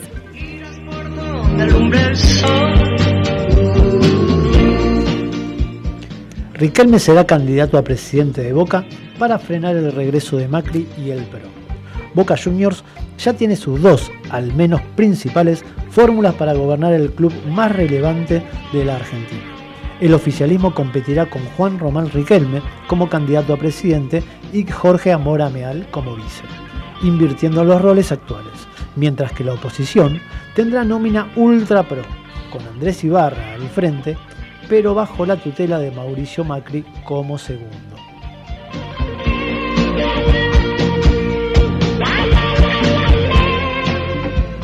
Impulsan un plan de inversión a 10 años para el sistema ferroviario. El Ministerio de Transporte se encuentra desarrollando el Plan de Reparación Histórica Ferroviaria, un esquema a mediano y largo plazo de financiamiento y fomento del sistema de trenes con obra en 20 provincias y en el área metropolitana de Buenos Aires, que incluye la redacción de un proyecto de ley para impulsar inversiones por 18 mil millones de dólares y la creación de un fondo de financiamiento. Y hasta ahí. Y hasta ahí lo que fueron el popurrí de noticias, vos sabés que sí. Un picadito, ¿no? Un picadito, así es.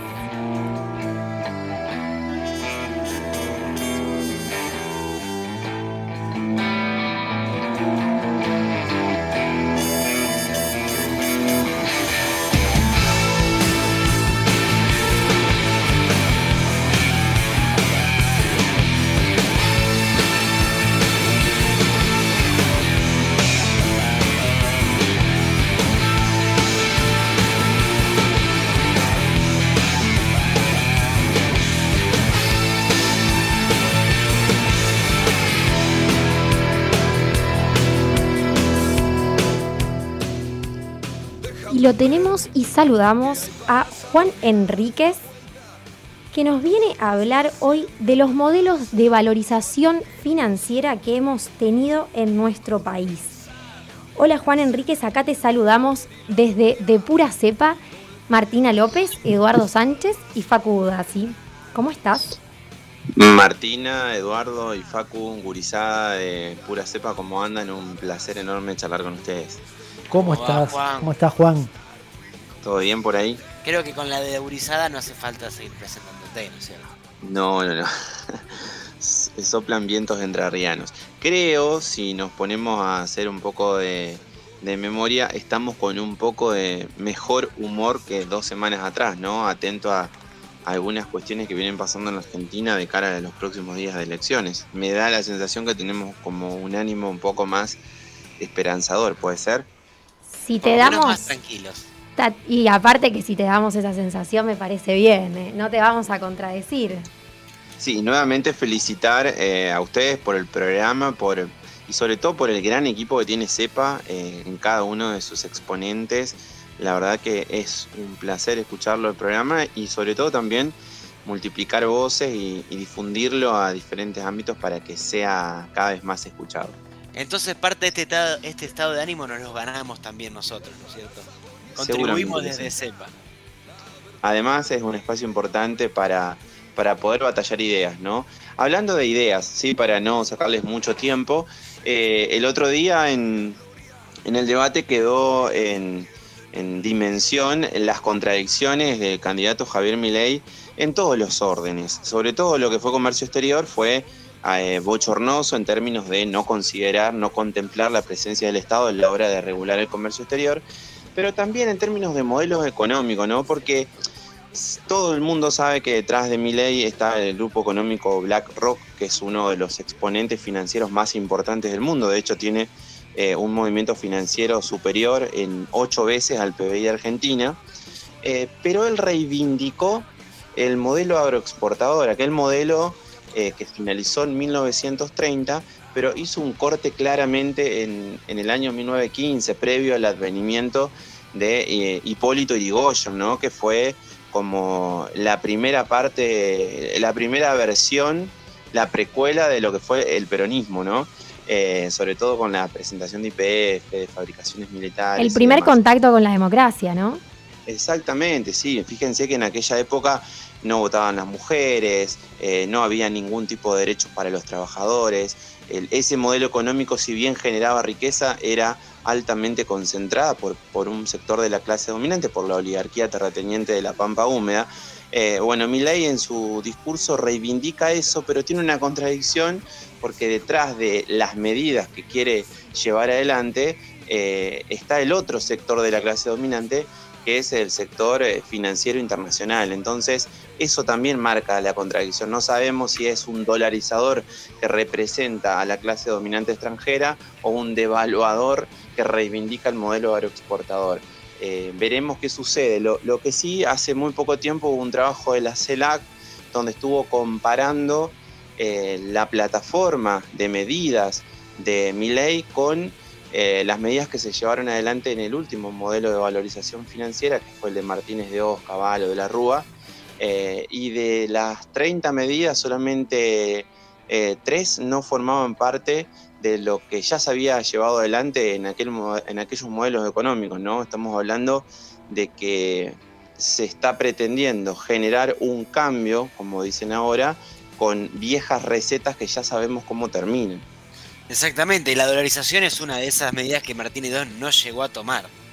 Y este muchacho No llegó a ir tomar- más lejos, ¿no? Sí, la dolarización por ahí podemos recordar era una de las medidas que quería tomar Menem en el año 2003 si llegaba a ganar las elecciones y quien iba a llevar adelante esa medida nada menos que eh, era Carlos Melconian, ¿sí? que ahora estaba en contra de la dolarización. Por eso siempre es bueno eh, poder hacer un foco en, los procesos históricos y cuando tenemos la posibilidad en, eh, nuestra vida pedagógica de docencia de enfrentarnos a estudiantes eh, y poner en, juego los diferentes modelos económicos, siempre reflejamos qué es lo que había antes del inicio del modelo y cómo concluyó ese modelo. Y eso claramente refleja a quién termina representando, si a la clase dominante o al sector asalariado. Y la Argentina de mediados de la década del 70 tenía los mejores indicadores sociales, económicos, financieros, en términos de desempleo, de deuda, de pobreza.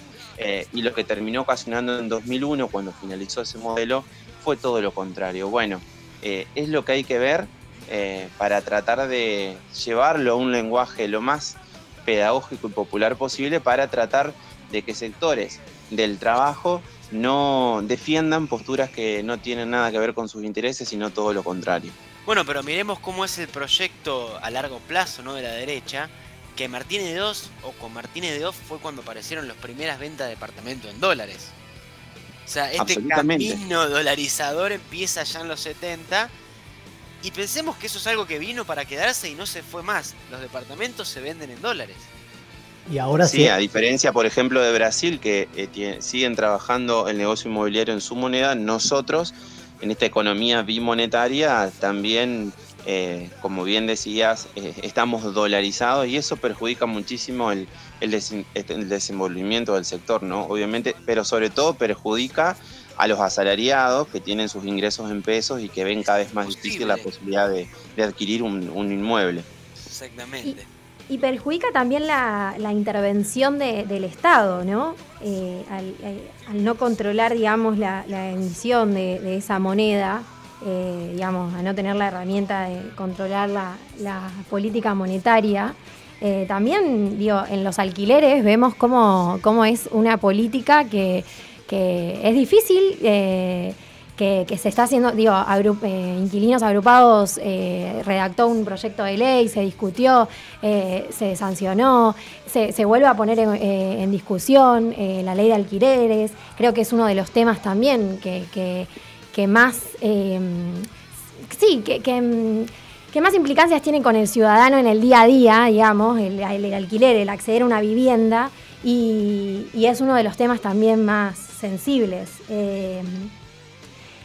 Ver desde dónde parte, o sea, esto que, que traía Facu, eh, que los, los alquileres, se los precios de los alquileres se dolarizaron con Martínez de Oz, es importante porque también ahora nos argumentan que la economía ya está dolarizada de hecho, te dicen. Eh, bueno, eh, la dolar- ¿quién la dolarizó? ¿A quién le conviene ese hecho, eh, esa economía bimonetaria, no?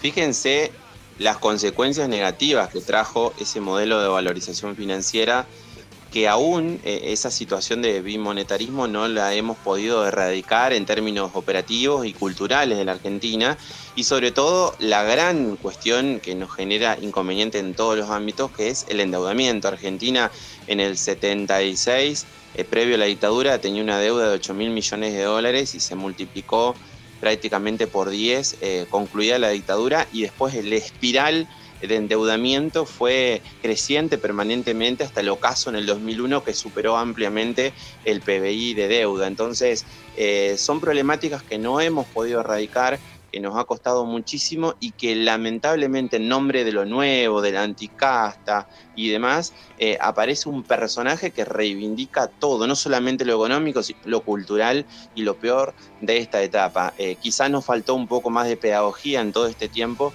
para poder eh, alumbrar un poco más eh, las ideas del campo nacional y popular, que en definitiva son las que llevaron mejor calidad de vida para el conjunto de la población a lo largo de nuestra historia, que no, por cierto, no fueron muchas veces y muchos años, y, y ojalá logremos encontrar el, el camino eh, de un funcionamiento permanente eh, que tenga mejor calidad de vida. Y esperemos que la propuesta que está llevando adelante Massa, que es un proyecto desarrollista, con creación de valor permanente, con trabajo industrial, con buenos salarios, que es una deuda pendiente de esta gestión, eh, sea el camino que termine de liberar en el buen sentido eh, a, las, a las fuerzas trabajadoras y, y exista un poder adquisitivo que robustezca el mercado interno y eh, genere crecimiento económico, pero con desarrollo, no crecimiento económico como fue el modelo agroexportador, con concentración para los sectores dominantes de la Argentina. Y poder salir de una vez de esta restricción externa que tenemos que tanto nos complica, ¿no? Sí, y un ejemplo, y un ejemplo fácil. Con el, con el macrismo no tenías al Fondo Monetario, no tenías una guerra, no tenías una sequía, no había pasado una pandemia, pero se destruían puestos de trabajo. En el gobierno que comienza a partir del 2019, tenés una guerra, tenés una sequía, tenés una pandemia, pero tenés 37 meses consecutivos de crecimiento del empleo. Eso Sí. es la base fundante de dos modelos de país.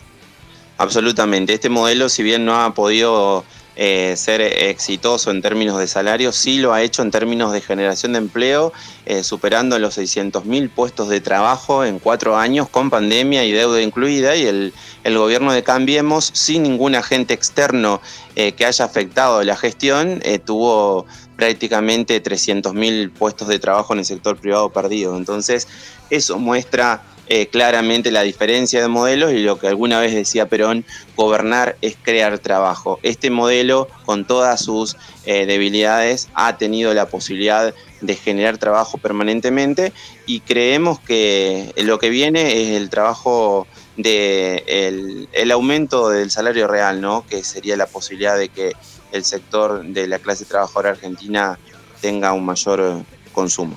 Es la gran deuda del gobierno, ¿no? Así es. Así es. Eh, eso se va a lograr solamente con desarrollo y con, y con aumento, con agregado de valor en el sector industrial. Están todas las condiciones dadas para eso. Así que Argentina, eh, siguiendo la, la línea de un proyecto desarrollista, eh, puede llegar a crecer y, y a instalarse entre las mejores economías del mundo en los próximos años. Bueno, Juan, muchas gracias por, por los datos que, que nos aportás. Eh, acá te, escuchamos atentamente, to- tomamos nota con Edu, eh, te cuento, del otro lado de- del micrófono. Eh, te queremos agradecer y aparte, sobre todo por, esto de que nosotros decimos que, nuestra militancia es para, aportar datos y, claridad, para, fundamentar, también decir que, muchas de las caras que hoy se sientan en los medios a ser cons- consultados como expertos de economía son los que el pueblo en la plaza eh, con las cacerolas pedían que se vayan, ¿no? Eh, me parece que ese ejercicio de aportar datos, memoria y volver a traer y comparar los procesos históricos que hace CEPA eh, es muy importante y aporta mucha claridad. Absolutamente, creo en ese sentido el rol de, los referentes de CEPA y de otros economistas de la heterodoxia, en el caso de Hernán, de Julio y demás, ha sido fundamental para tratar de, de deconstruir ese discurso hegemónico que la ortodoxia económica siempre ha, impuesto a lo largo de, los años en los medios de comunicación. Bueno, hay que seguir generando este, este semillero de profesionales que con una lógica pedagógica popular eh, logren eh, interpretar el sentimiento de- del pueblo argentino y logren defender las ideas de los sectores del trabajo. Ojalá esto se siga multiplicando y en los próximos años eh, podamos estar en, un, en, una, en una idea de equilibrio en términos de discurso, ¿no? Genial. Juan, y mm, algo no menos importante. Eh, Sí. ¿Escuchaste la consigna? No la escuché a la consigna, me van a matar. ¿Cómo le ¿Cuál es la tomó? consigna? ¿Cómo lo midió acá el compañero? Me encantó. No, no me lo esperaba. ¿Por sí o por no? ¿Por sí o por no? ¿Por sí o por no? ¿Hiciste una promesa? Para el domingo. Para el domingo. No, no hice promesas. Eh, la verdad que eh, suelo ser eh, muy poco cabulero solamente con Racing, el equipo de mis amores, y un saludo a toda la gente de Avellaneda, que es mayoría. Eh, así que, eh, y vengo de la época de Mostaza y del paso a paso. Pero creo muchísimo en esta campaña, la verdad que estoy absolutamente sorprendido para bien cada uno de los pasos que se ha dado y sinceramente eh, la gestión de nuestro candidato en términos de cómo ha manejado los tiempos, eh, cómo ha manejado diferentes situaciones que tienen que ver con lo que se denomina la rosca política y los acuerdos, la verdad eh, me ha dejado sorprendido y esperemos que esos resultados terminen siendo los que esperamos el próximo fin de semana, no solamente para el bienestar de- de- de- del, Frente Nacional y Popular, sino también del pueblo argentino en su amplia mayoría. Totalmente, Juan, totalmente. Te despedimos y esperamos encontrarte la semana que viene y recibirte con buenas noticias y buen ánimo. Abrazo gigante para ustedes, un placer poder conversar en este día miércoles y lo mejor para el fin de semana. Igualmente. Un abrazo, Juan. Adiós. Hasta luego, Guri. Abrazo, adiós. De Pura Cepa, el programa del Centro de Economía Política Argentina.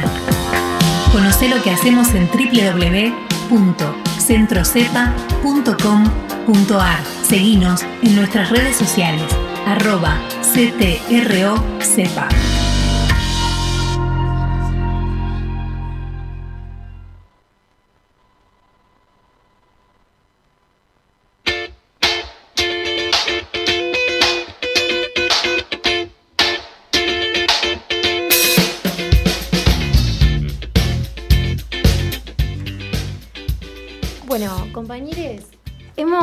Estamos llegando al final de, de este programa.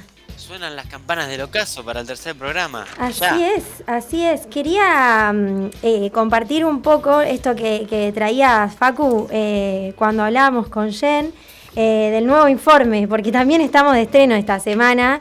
Eh, hemos militado mucho la campaña y el fin de- el- la semana pasada teníamos un informe de empleo eh, para estrenar y militar datos y ahora tenemos eh, un informe titulado El impacto del salario indirecto en el gasto familiar en la zona AMBA. Estos son datos que recogió CEPA de octubre 2023 y eh, es un informe que como todos lo pueden encontrar en nuestra página web que es www.centrocepa.com.ar.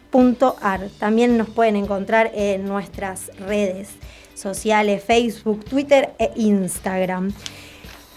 Bien, y para hablar un poquito de, no sé si compañeros, si ustedes estuvieron ahí eh, mirando el informe que presentamos, eh, está muy bueno, la verdad que lo que presenta es eh, digamos, dos hogares con cinco integrantes cada uno y se coincide, lo que, lo que se calcula, digamos, es el salario indirecto contenido en los subsidios estatales, es decir, muestra qué pasa si todos esos subsidios los deja de pagar el Estado y se, eh, ese gasto se, digamos, lo, tenemos que llevar a cabo cada uno de nosotros. Eh, bien, en el colectivo, eh, el salario indirecto contenido es de 56.678 pesos al mes. 92.224 en el caso de los trenes. Así es, así es, Facu, como escuchás. Y en el caso del auto, que sería lo que, lo que están calculando es llenar un tanque de, de súper por semana, 60 litros, eh, que implica hoy por hoy, con un valor de 280 eh, el litro, un gasto mensual de 67 eh, 1.200 pesos. eh, y con la quita, o en realidad, si, si el Estado deja de regular ese precio y eh, se empata al precio internacional, que es lo que pedían cuando hubo el desabastecimiento de nafta, el litro se elevaría a 680. Bueno, ahora, esto no es solamente para tenerlo en cuenta desde el lugar del empleado, digamos, o de la persona, del trabajador, sino también del empresario, porque ¿a dónde va a conducir un mayor costo de, nivel de vida? A demanda por mayores salarios. O sea, ese salario indirecto va a tener que ser cubierto por alguien. Y no solo eso, mira un, un- un caso. Imaginemos la boleta de electricidad. En una, en una, fa- en una casa, la boleta de, de electricidad pasaría de 3.539 pesos a 7.628. ¿Se imaginan una empresa? ¿Cuánto más tendría que pagar de electricidad si esto fuera así? Bueno, fue el gran problema en el macrismo, ¿no es cierto? La- a las pymes se le vieron mu- muy fuertemente aumentados los costos de producción. Los tarifazos. Exactamente. Bien, también eh, hacíamos el cálculo sobre la boleta de gas, que de 2.500 pasaría a 5.100, y la boleta de agua, que de 3.539 pasaría a 6.528. Ahí también eh, sumamos dos apartados de qué es lo que pasaría en el caso de la educación y de la salud. En el caso de la educación, eh, bueno, una escuela secundaria mm, podríamos calcular no menos de 60 mil pesos por mes, ¿no? Una cuota. Eh, y en el caso de una carrera universitaria, un costo mensual ya de 300 mil pesos. Impensado, no sé, yo, estudiante de universidad pública, no podía pagar ese arancel, ¿eh? Sí, Creo sí. que nadie podría pagarlo. ¿no Una cierto? locura. Y, y el poder se seguiría concentrando en ese caso, porque al fin y al cabo quienes puedan pagar una universidad van a ser los hijos de los dueños de la Argentina. completamente eh, concentrando ahí las oportunidades El en unas mismas manos, ¿no? Claramente. Sí, tal cual, tal cual. Y bueno, y lo- el último, perdón, el anteúltimo apartado, eh, que es salud, menciona ahí la cobertura de PAMI con medicamentos gratis, que supone un salario indirecto de 21.850 pesos al mes. Eh, esto realmente es, es muy importante mencionarlo porque desde, desde el PAMI se ha podido eh, hacer frente a, jubilaciones muy bajas que, sabemos que, hay, que hay que recuperar también el poder adquisitivo de los jubilados, pero con un PAMI bien administrado se pudo ir haciendo frente eh, y y dotando de ese poder adquisitivo eh, indirectamente, bueno, a través de lo que fueron eh, bonos y eh, de lo que son, sobre todo, los medicamentos gratis, una política de la cual tenemos que estar muy orgullosos. Exactamente. Y parece que ya se nos viene el final del programa. Así- ¿Cómo, cómo, ¿Cómo la estuvieron pasando? ¿Cómo la pasaron este tercer programa? Bueno, yo Facu muy bien, más tranquila, no sé si se escucha o no eso desde el otro lado, pero verdaderamente más tranquila y aprovechar para, para agradecerles, eh, verdaderamente, no sé Edu, ¿cómo te sentiste vos hoy? Cada vez nos sentimos más cómodos, cada vez estamos más eh, relajados, más tranquilos. Y sí, realmente eh, tratando de poner desde nuestro lado ese granito de arena extra que tanto se necesita para llegar a, a- a un objetivo en común, ¿no? ¿Vos, Facu? Yo espectacularmente bien y la verdad que extraño mucho no estar en el piso. Me encantaría estar allá. Venite. Cuando quieras te, te recibimos con, con buena pizza, cerveza.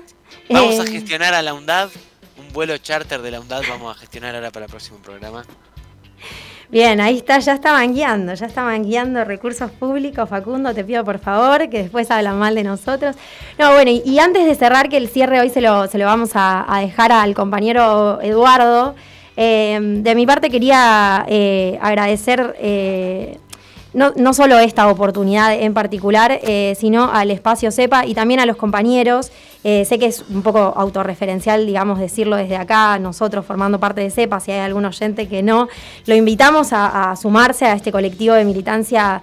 eh, riguroso, pero, pero no quería dejar de, de agradecerlos y antes de, como es el último programa antes del balotaje, verdaderamente quería, quería agradecer toda la militancia que venimos haciendo, no solo este año, y, es una casa de militancia muy linda, sepa, eh, en donde se aprende un montón y donde hay muchos compañeros muy valiosos democratizando conocimiento que no es algo habitual, verdaderamente no es habitual. Eh, así que con eso agradecerles a ustedes dos, en, en principio porque son los, los a quien más cerca los tengo, pero a todos los compañeros de CEPA, a los columnistas que también nos aportan un montón, eh, a Julia Estrada, diputada electa por la provincia de Buenos Aires, Hernán Lecher y Alejandra Escarano también, que son los directores que, van haciendo posible todo lo que, lo que hacemos los militantes. Y yo les dejo mm, una historia que dice que en un pueblo lejano había un sabio, viejito, canoso, de larga barba. Y también había un grupo de pibes, entrecomillados vivos, esos que vieron, se la saben todas, esos que siempre son los que se creen que son los mejores. Claro, cada vez que le llevaban una pregunta, el sabio se la respondía. Cierto día, el líder de este grupito reúne a sus amigos y les dice, hoy tengo la pregunta que este sabio no va a poder responder. ¿Qué pasó? ¿Qué pasó? ¿Cuál es? ¿Qué se te ocurrió? le dicen sus compañeros. Voy a ir con un pajarito en la mano y le voy a preguntar, sabio, dime si el pajarito que tengo en la mano está vivo o está muerto. Si el sabio me dice que el pajarito está vivo, aprieto las manos, lo mato y le muestro que está muerto. Si por el contrario me dice que está muerto, abro las manos, lo hago volar y le muestro que se equivocó. Con esta pregunta no podemos perder. Todos recontentos, llenos de emoción, convocaron al pueblo en la plaza. Cuenta la historia que estando todo el pueblo reunido, el líder del grupo le dijo al sabio, Sabio, tú que todo lo sabes, respóndeme, el pajarito que tengo en las manos, ¿está vivo o está muerto? Cuenta la historia que el sabio miró al muchacho, miró al pueblo, miró a los ojos de estos pibes, volvió a mirar a los ojos del líder y con voz calmada y pausada les dijo, Hijo mío, la vida del pajarito está en tus manos. Este domingo el destino de cada uno de nosotros, de nuestra familia, del país, está en sus manos. Nos escuchamos la próxima semana. Radio UNDAB. Emisora.